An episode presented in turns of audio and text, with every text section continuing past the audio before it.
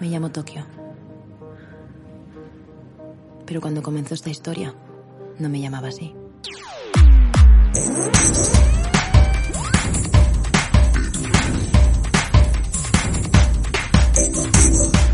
Hola a todos, ¿cómo estáis? Muy buenas. Espero que esté yendo todo realmente bien y que estéis empezando a volver a vuestras rutinas y sobre todo a volver a vuestros negocios. Hoy como cada semana os traigo un episodio más, esta vez un poco diferente, para seguir profundizando y entendiendo cómo el branding puede hacer que nuestros proyectos sean proyectos de éxito. Os quiero dar las gracias por el apoyo y por estar siempre ahí escuchándome, dándome feedback que de verdad me ayuda muchísimo a mejorar y a seguir creando contenido que aporte valor. Yo soy Alex Rojo, fundador y creativo en Emotivo Branding, el estudio de branding emocional que te ayuda a posicionar tu marca en el corazón de las personas. Pues bienvenidos, bien hallados. Hoy os traigo, como os decía, un programa un poco especial. Me apetecía hacer este experimento, a ver cómo sale y sobre todo a ver si os gusta, que de verdad espero que sí. Como ya habréis visto, he titulado este episodio Cinco cosas que aprendí de branding viendo La Casa de Papel. Y es que si eres de los míos y durante esta cuarentena has devorado la serie más exitosa de Netflix, quiero que nos sirva como hilo conductor para sacar buenas conclusiones y llevárnosla a nuestro terreno, al branding. Para los que no conozcáis o no hayáis visto nunca La Casa de Papel, es una serie que actualmente se emite en Netflix, pero que originalmente se creó y emitió sus dos primeras temporadas en Antena 3. Lo cierto es que cuando se emitió en Antena 3, los datos de audiencia fueron más bien fríos. Así que, tras dos temporadas, la cadena echó el cierre al proyecto diciéndole un gran chao, vela, chao. Bueno, como muchos sabéis, la serie trata sobre un atraco a la Real Fábrica de Moneda y Timbre española. Este podía parecer un gran argumento, sin embargo, la audiencia no le dio el respaldo que merecía. Y es aquí donde se pone interesante la cosa. Los derechos de explotación de la serie fueron adquiridos por Netflix en 2017. Es entonces cuando todo cambió. Hay que pensar que ahora vemos la casa de papel como una marca propia, ¿no? Con su propio sello identitario. Pero muchos de los factores que han influido en que esto suceda es precisamente pasar por repensar el producto y adaptarlo a la marca madre Netflix. Netflix es una marca muy poderosa que no voy a entrar a analizar ahora porque realmente merece un episodio propio, ¿eh? desde cómo se creó, que por cierto fue en 1997, aunque creamos que es algo muy actual, ¿eh? cómo se reinventó y cómo logró ser quien es ahora, un gigante del sector del entretenimiento audiovisual. Netflix, como buena marca que es, tiene sus propios valores, su propia misión y su propio propósito. Recordad siempre que hable de propósito porque es de las cosas más importantes que ha de tener una marca, por no decir el eje central. Como decía, Netflix es una marca en sí misma, así que todos sus productos han de estar, han de estar alineados, han de, de jugar bajo sus propias reglas. Vamos a dejar marcado esto con un asterisco para abordarlo en futuros programas donde podremos abordar todo el tema de arquitectura de marca y catálogo de productos, porque como me meta aquí, hacemos un podcast que dure seis horas y la verdad no es lo que pretendo. Pues bien, cuando Netflix adquirió los derechos de La Casa de Papel, le hizo unos pequeños ajustes para darle más ritmo, ¿no? Cortaron un poco de aquí, un poco de allá, para que los capítulos durasen aproximadamente 50 minutos e introdujeron algo que personalmente a mí me encanta y me vuelve loco a partes iguales. Esto es el concepto de cliffhanger. El cliffhanger no es otra cosa que dejar cada capítulo con la trama en todo lo alto, al rojo vivo, en toda su esencia pura es dejar a un personaje mirando a cámara cuando todo su mundo se desmorona, o cortar justo en el momento en el que los protagonistas descubren su nuevo destino, poco halagüeño generalmente. Principalmente, el cliffhanger es cortar justo cuando quieres más. Cortar ese momento de tensión que no se resuelve y que hace que inevitablemente empieces a ver el siguiente capítulo. Este método no deja de ser una estrategia para que consumamos más, para que nuestro interés no decaiga y para que sigamos pagando religiosamente nuestra cuota mensual. Ay, El mundo del marketing y del neuromarketing es apasionante. Por cierto, si lo pensamos bien, esta técnica no es algo nuevo, aunque es la seña de identidad de series como Juego de Tronos, Stranger Things o ya la mítica Perdidos, es algo que las, las telenovelas llevan haciendo muchísimos años. Con estos pequeños cambios, la casa de papel ya estaba lista para saltar a la plataforma. Aún así, estos cambios no se produjeron para hacer un relanzamiento por todo lo alto y potenciar el producto como su producto estrella.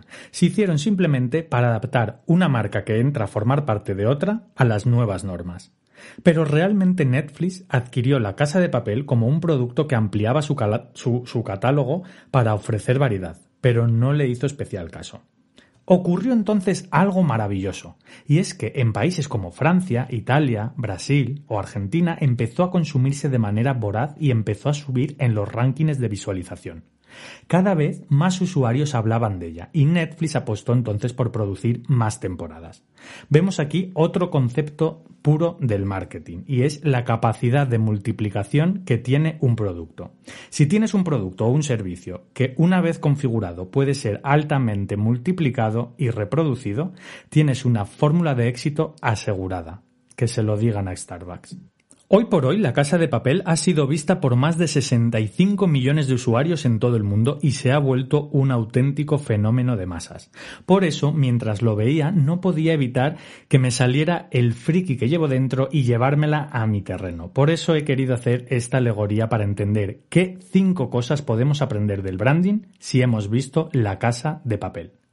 A partir de aquí, alerta de spoilers. Alerta spoiler.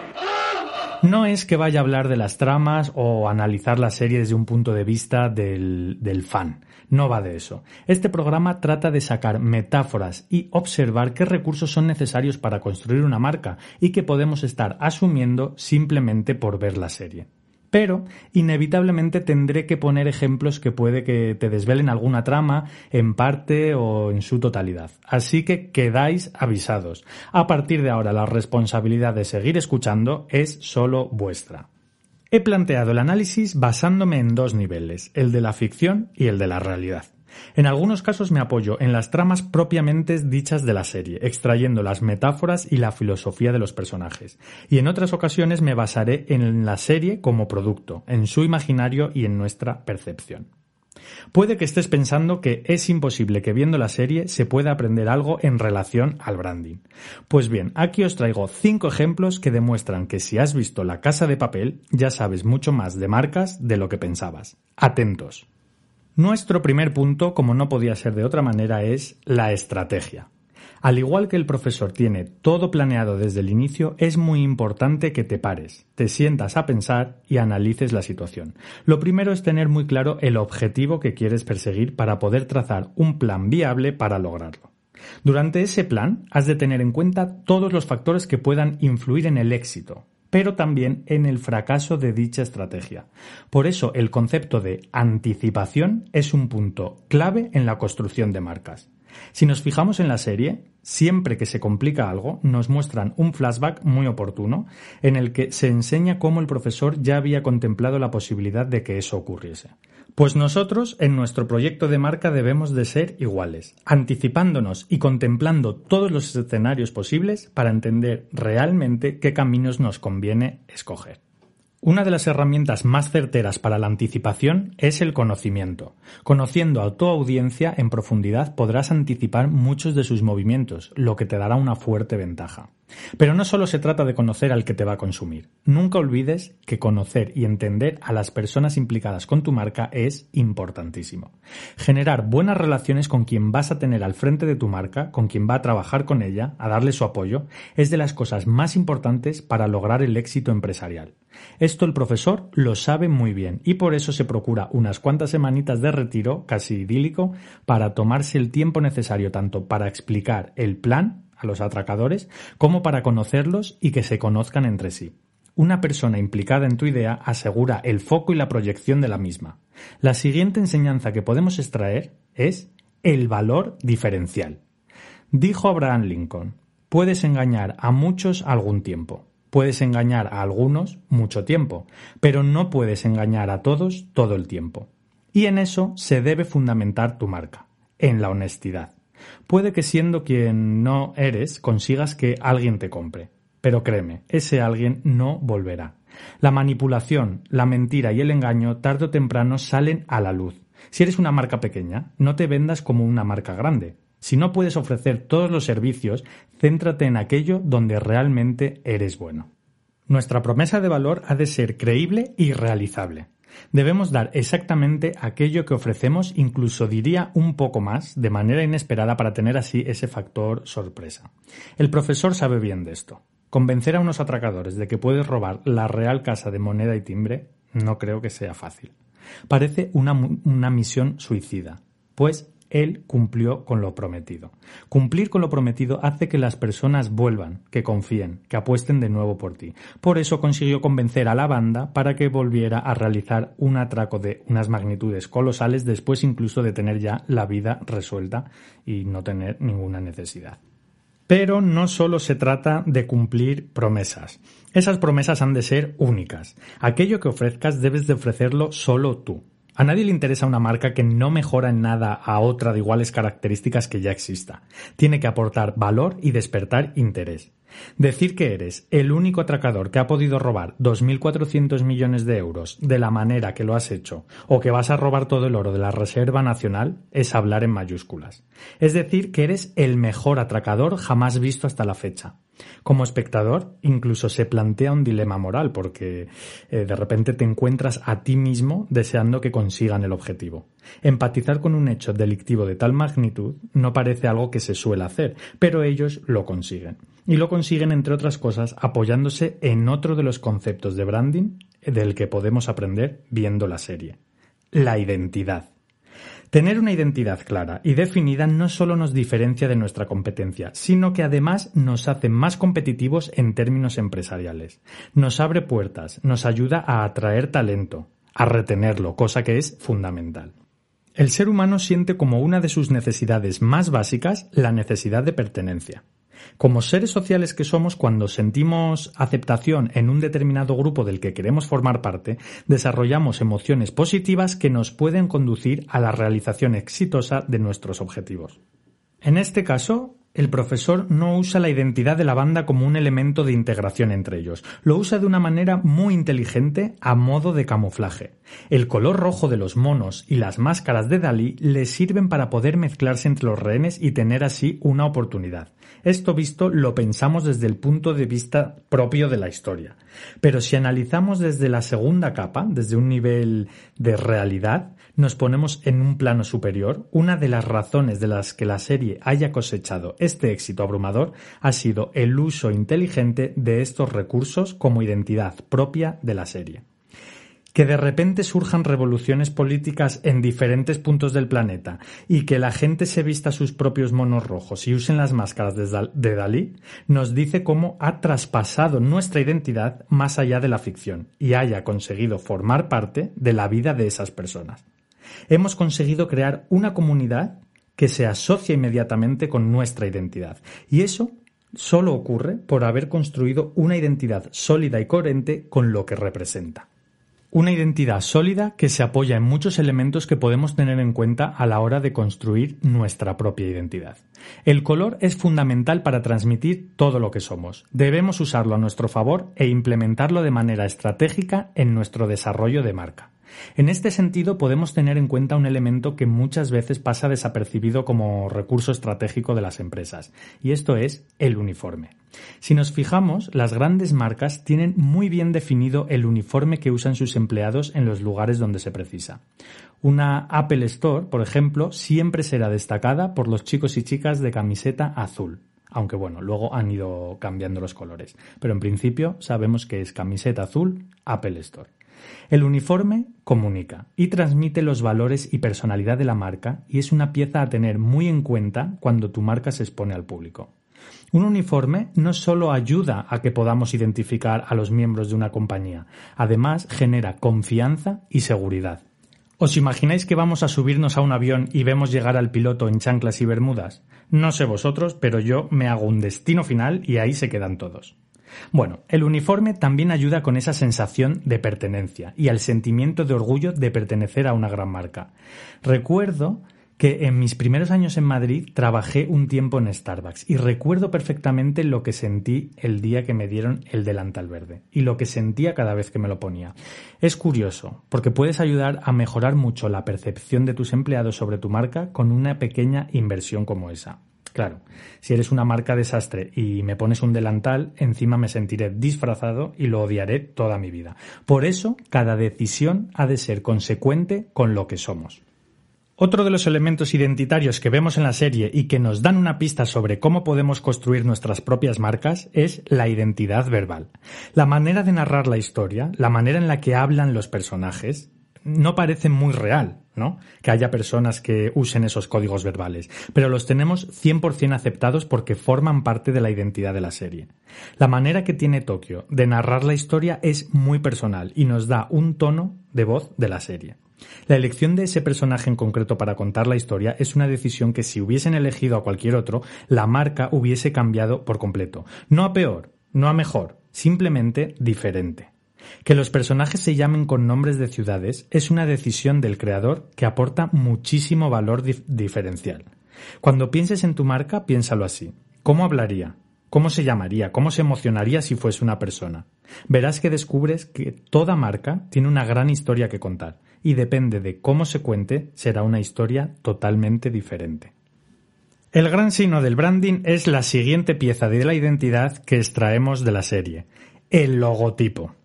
Toda empresa tiene un logotipo, pero la marca no es el logotipo. Mucha gente se cree que cuando hablas de branding hablas de construcción de logotipo, pero como veis es nuestro cuarto punto en la lista. La casa de papel tiene un símbolo altamente reconocible. La máscara de Dalí se ha convertido en el símbolo diferenciador de toda la serie. Hablar de la máscara de Dalí es hablar de la casa de papel. Refleja además el espíritu revolucionario de la serie, transmitiendo así sus valores y su personalidad. La máscara es el logotipo, pero como ya hemos demostrado, la serie es muchísimo más que eso, al igual que ocurre con la marca. Quizás este sea un buen ejemplo para aquellos que aún no entienden que la marca no es lo que tú quieres que sea, es lo que las personas perciben que es. Por eso, nuestro empeño debe ser en conseguir que se perciba que somos como realmente queremos que se perciba. Por eso hay gente muy buena en sus negocios que tienen una marca sin saberlo como por ejemplo el típico bar, pensar en el típico bar donde soléis ir, pero bar de barrio que no tiene ni un buen cartel ni nada, pensar en eso, ¿eh? en un bar que siempre esté lleno, como veréis y demostraremos que esto es cierto. Otros, sin embargo, aunque pongan todo el presupuesto y todo su empeño en decirnos que tienen una gran marca, no se comen una rosca. Hay que prestar atención al logotipo porque una mala gestión de esta pieza puede llevarnos a usos indeseados o fraudulentos. El logotipo es la pieza más vulnerable de la marca, por eso es lo que normalmente se plagia, por ejemplo, en el sector de la moda.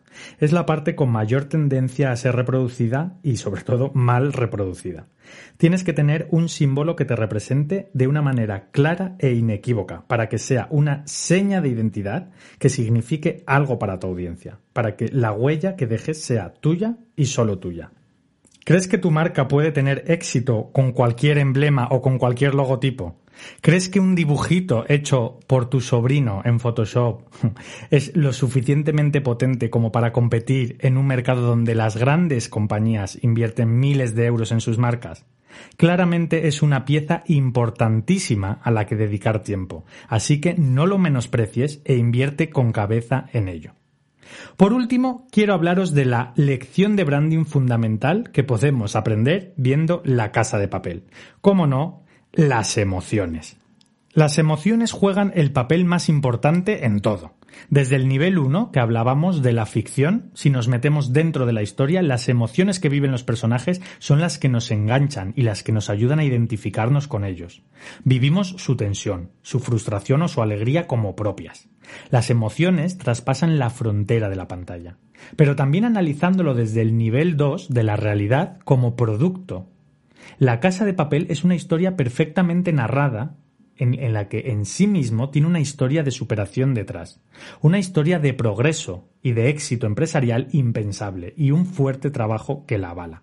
El sentir de todos los que comparten la emoción que sienten al ver la serie, hace que quieras más, que se convierta en un fenómeno global. De aquí extraemos una gran lección. Comunicar lo que somos está genial, pero comunicar lo que sentimos hace que empaticemos. Y la empatía genera relaciones, y las relaciones son la base de toda nuestra marca. Nuestras emociones como marca han de ser bidireccionales. Debemos gestionar las que sentimos, propias como marca, las que están en nuestro ADN, las que queremos transmitir. Pero después tenemos que tener en cuenta las que nuestros usuarios y audiencia experimentan con nosotros. Ser sensibles a esta realidad perceptiva nos hará una marca emocional y duradera y sobre todo memorable. Bueno, y hasta aquí el experimento de este episodio dedicado al branding y a las series. En esta ocasión voy a saltarme la sección de tips porque ya tenemos material para trabajar de aquí hasta la semana que viene. Aunque bueno, pensándolo bien, quizás me quede una cosa que decir, así que ¡vamos! Tip 1. A todo lo que hagas, ponle corazón. Los creadores de La Casa de Papel crearon un producto que en origen no tuvo el éxito esperado. De hecho, todos se despidieron y finalizaron su trabajo cuando de repente todo explotó. El éxito nunca ha de ser el objetivo. El éxito es la consecuencia. Por eso, a todo lo que hagas, dentro de tu marca o de tu vida, ponle corazón. Ponle pasión y creatividad, porque puede que un día alguien se cruce con tu proyecto y decida que sea el próximo fenómeno mundial. Y ahora sí, espero de corazón que os haya gustado este episodio. He querido hacer un episodio diferente para demostraros que podemos acercarnos al branding y a la construcción de marca desde muchas perspectivas y de que si estamos alerta y somos observadores, todas nuestras experiencias diarias como consumidores y usuarios nos dan las pistas necesarias para enfocar nuestros propios proyectos. Os doy las gracias por escucharme y os insto a que me escribáis con vuestros comentarios y vuestras reflexiones. Quiero saber si encontráis esto que os cuento interesante y si detectáis más cosas que puedan seguir sumando. Escribidme a través de la web emotivobranding.com o en las redes sociales arroba emotivobranding. Estoy deseando conocer vuestra opinión. Sé que os gustaría más, pero habrá que esperar al próximo. Muchísimas gracias. Un abrazo muy fuerte. Adiós.